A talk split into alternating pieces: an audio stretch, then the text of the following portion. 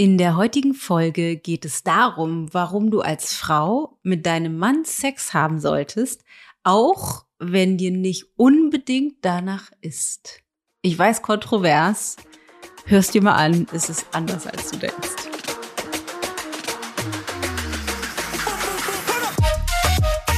So, ich weiß, das Thema ist extrem kontrovers oder ich sage mal fast eher provokativ, aber mir ist es ein Anliegen, das mit dir zu teilen, weil meine Erfahrung ist, wenn wir offen darüber sprechen, wenn wir uns das Thema mehr angucken und tatsächlich trainieren, unsere Beziehungen anders zu gestalten, dass dann einfach so viel mehr Liebe, so viel mehr Nähe und so viel mehr Frieden entsteht.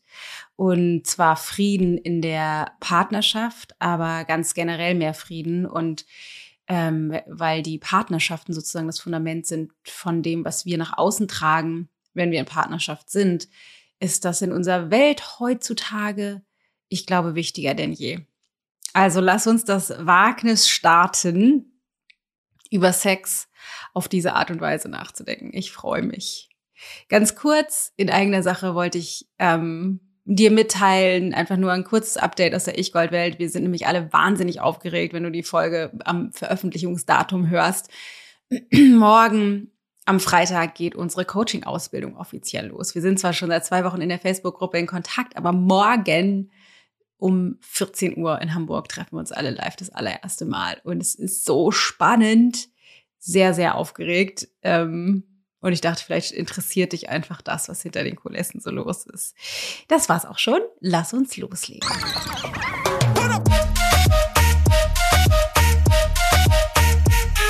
Ich bin Dana Schwand mit Da ist Gold drin. Also Sex. Was hat es eigentlich mit Sex auf sich? Also erstmal ist es mir total wichtig zu sagen, dass es ganz grundlegend natürlich unterschiedlichste Bedürfnisse gibt. Es gibt unterschiedliche Prägungen, Konditionierungen rund um das Thema Sexualität, körperliche Nähe, Mann sein, Frau sein, Partnerschaft, gleichgeschlechtlich oder heterosexuell ist total egal. Ähm, und dass das natürlich extrem individuell ist. Generell, wenn man das pauschalisieren wollen würde, was ich jetzt einfach mal tue, kann man allerdings sagen, dass man mehr Sex, ich sag's mal ein bisschen provokativ, braucht als Frau. Und deshalb ist in den meisten Partnerschaften oder ganz grundsätzlich oft schon von vornherein ein Ungleichgewicht da. Also ich kann jetzt keine Zahlen nennen, aber ähm, ganz, ganz grundlegend ist es, glaube ich, so tendenziell so, jedes dritte Mal würde wahrscheinlich der Frau auch reichen. Ähm, oder dass die, die Bedürfnisse von Mann sind, ist vielleicht sowas wie im Verhältnis äh, 3 zu 1. Und das ist jetzt wirklich mal so aus dem Bauch geschossen. Das ist keine Studie oder nix. Und es ist bei jedem eben indi extrem individuell natürlich auch durch Konditionierung geprägt. Ähm, allerdings wissen wir aus Erfahrungen in all diesen Jahren, in, der, in denen Menschen zusammenarbeiten, bei uns im Unternehmen oder auch schon früher in anderen Unternehmen, dass mh, mm, ein großes Problem in vielen Partnerschaften eben die Sexualität ist. Natürlich gibt es alle Ausprägungen. Sie will mehr als er, er will mehr als sie beide wollen, aber äh, finden nicht die richtige äh, Sprache, also sind nicht glücklich mit dem, wie es abläuft, oder beide wollen doch gar nicht und ziehen sich zurück und es gibt gar keine körperliche Nähe mehr. Natürlich gibt es da unterschiedlichste Ausprägungen. Oft hören wir allerdings, er will mehr als sie. Und sie ist irgendwie schon genervt und hat eigentlich da irgendwie gar keinen Bock mehr drauf. Die Begründung ist oft eher, äh, äh, sie von ihr, ähm, sie will sich erst nachfühlen, um dann körperliche Nähe zulassen zu können.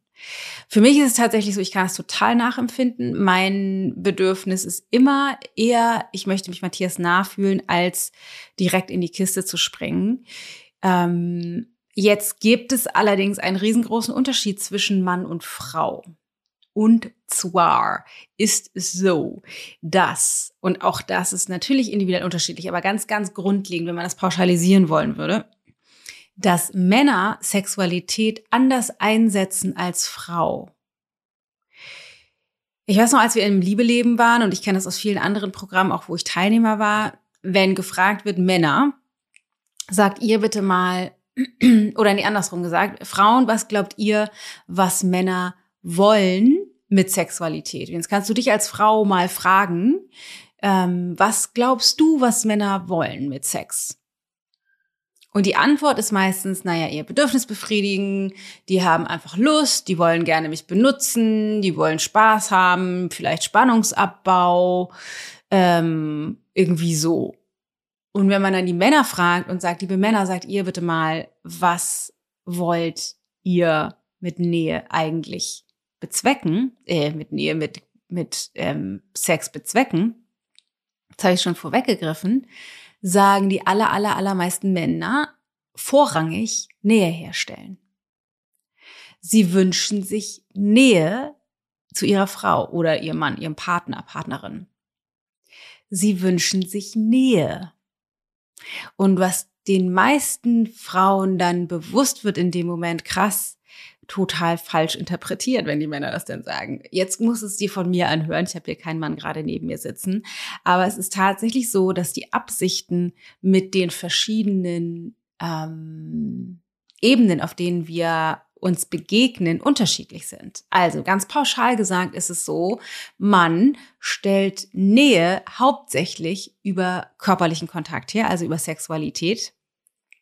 Nummer eins.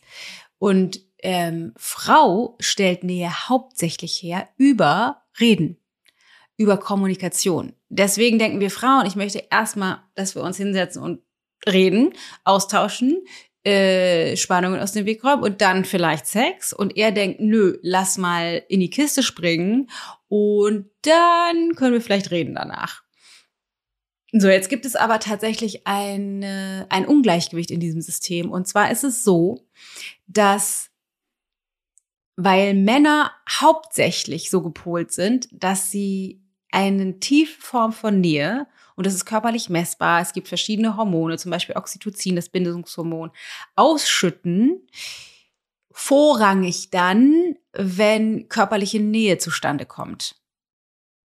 Das heißt aber auch, wenn Männer vor allem dann Oxytocin ausschütten, wenn sie körperliche Nähe haben, kannst du dir mal einmal an, einem, an einer Hand abzählen. Wie viele Möglichkeiten haben sie dann, Nähe überhaupt zu empfinden auf dieser tiefen Ebene? Ich sage nicht, dass Männer nicht auch anders Nähe herstellen können und so, gar keine Frage.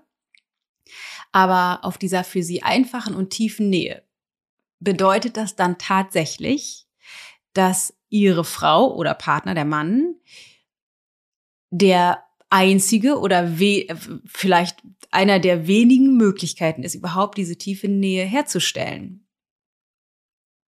wenn man das jetzt vergleicht mit Frau, wir Frauen wollen und können vor allen Dingen gut über Kommunikation Nähe herstellen. Das heißt, dieses tiefe Gefühl von Nähe, Oxytocin ausschütten und so weiter. Wie viele Möglichkeiten haben wir denn dann Nähe herzustellen? Ich sag mal, unendlich.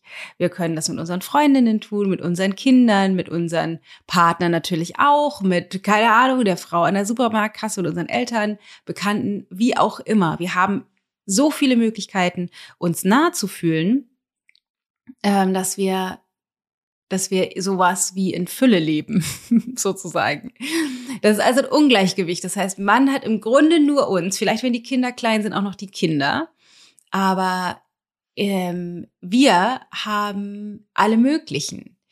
Das bedeutet, man ist in Partnerschaft und möchte sich uns nachfühlen und wir denken die ganze Zeit, nö, ich habe aber keinen Bock, ich habe aber keinen Bock, ich habe aber keinen Bock.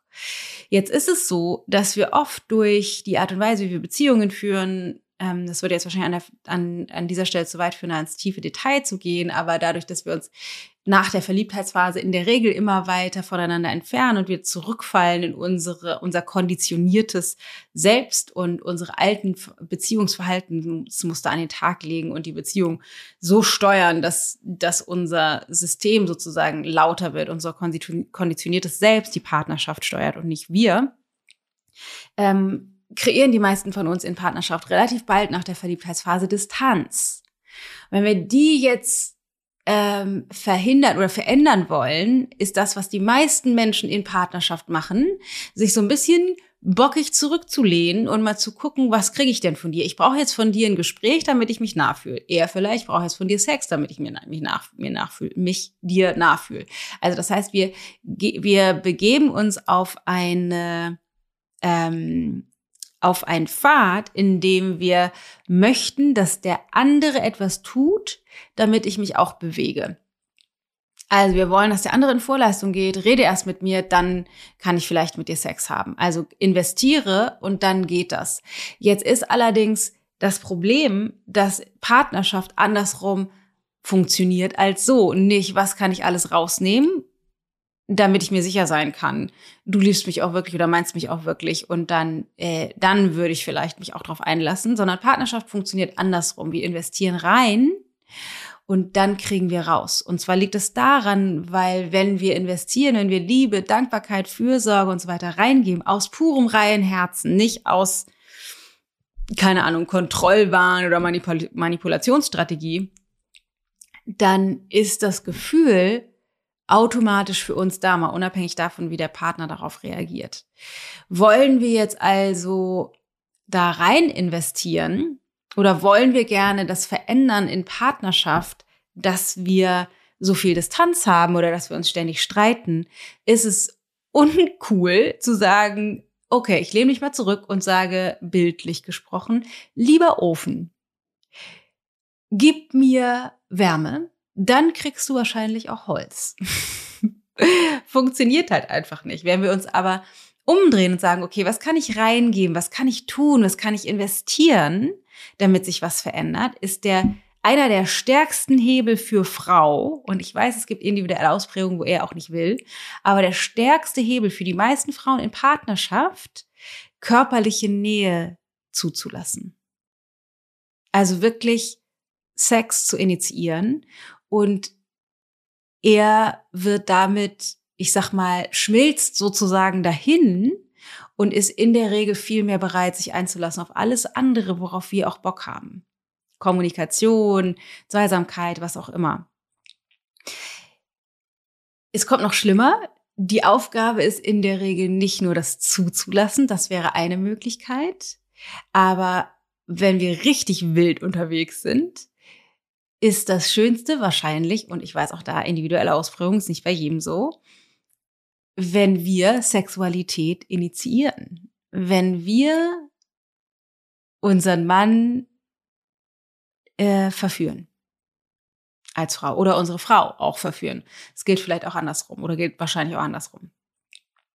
Das tut, äh, das, das funktioniert so gut, weil er nicht nur die Möglichkeit bekommt, diese tiefe Nähe zu empfinden in der Sexualität und sich dann einfach dir wieder nahe zu fühlen und zwar auf eine ganz andere Art und Weise, so wie du das aus allen möglichen anderen Beziehungen kennst, sondern es bewirkt auch, dass die deine deine Hingabe an sein Bedürfnis für ihn bedeutet, dass du ihn wirklich willst. Also es kann quasi nichts Schöneres passieren, nichts Verbindenderes, nichts, was ihn sich an deiner Seite besser fühlen lässt, als dass du ähm, dich die körperliche Nähe auf diese Art und Weise öffnest.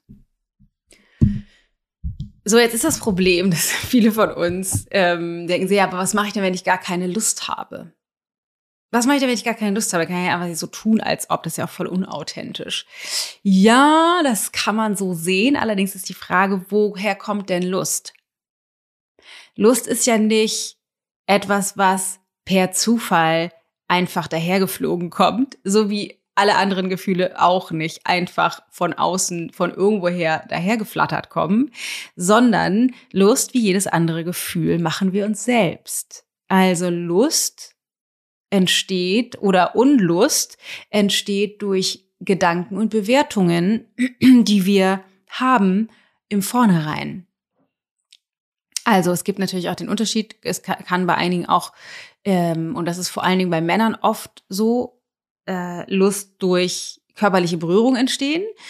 Das ist, da gibt es unterschiedliche äh, Vorlieben und unterschiedliche äh, sexuelle äh, Turn-on-Typen, sage ich mal.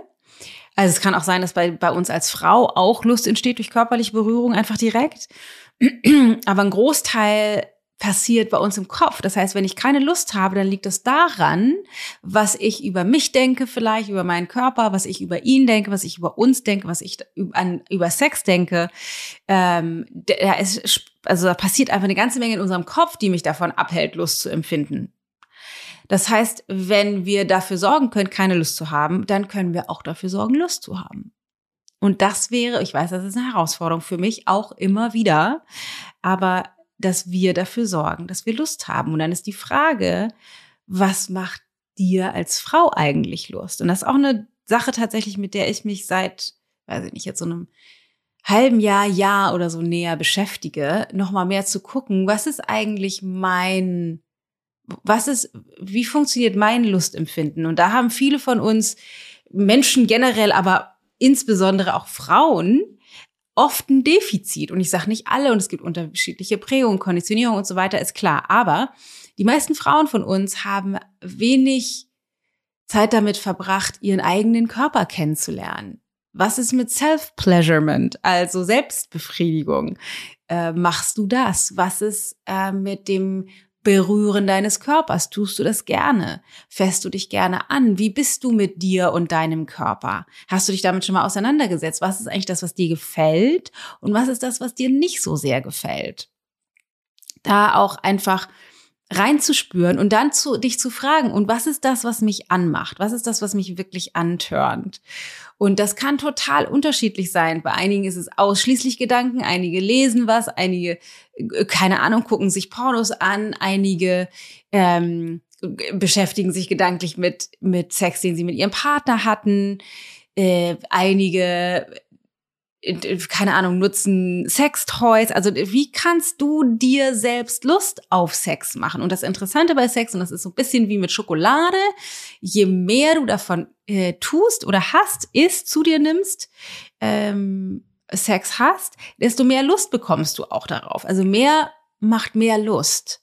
Wenn du jetzt also wenig Sex hast oder, oder lange auch keinen Sex hattest, dann kann das sein, dass du so ein bisschen, dass dieser Bereich dein Lustempfinden eingeschlafen ist so ein bisschen. Und mal ganz ehrlich, abgesehen mal von den wenigen vielleicht von uns, die vielleicht äh, körperliche Schwierigkeiten haben, vielleicht Schmerzen beim Sex haben oder körperliche Einschränkungen, die die Sexualität begrenzen oder auch ähm, äh, vielleicht traumatische Erlebnisse, die noch in ganz andere Pro Probleme mit sich bringen. Wie fühlst du dich nach Sex? Wie fühlst du dich nach gutem Sex?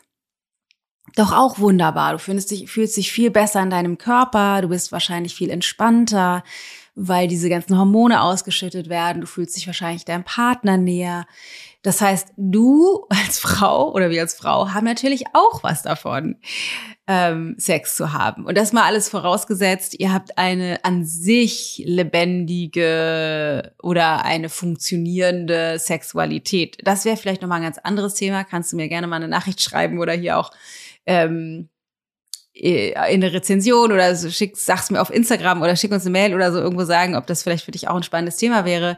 Äh, es kann natürlich auch sein, dass ihr ganz grundsätzlich oder du ganz grundsätzlich keinen Spaß hast bei, beim Sex, weil ihr noch nicht herausgefunden habt, was für euch beide gut funktioniert.